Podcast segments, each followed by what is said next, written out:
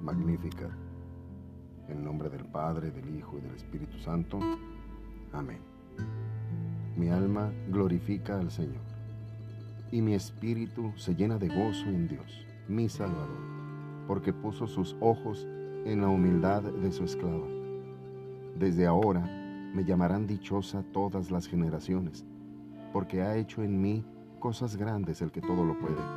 Santo es su nombre, y su misericordia llega de generación en generación a los que le temen.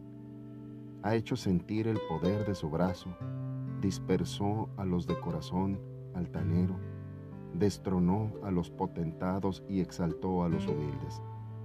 A los hambrientos colmó de bienes, y a los ricos despidió sin nada. Acordándose de su misericordia, auxilió a Israel, su siervo, como lo había prometido a nuestros padres, a Abraham y a su descendencia para siempre. Amén.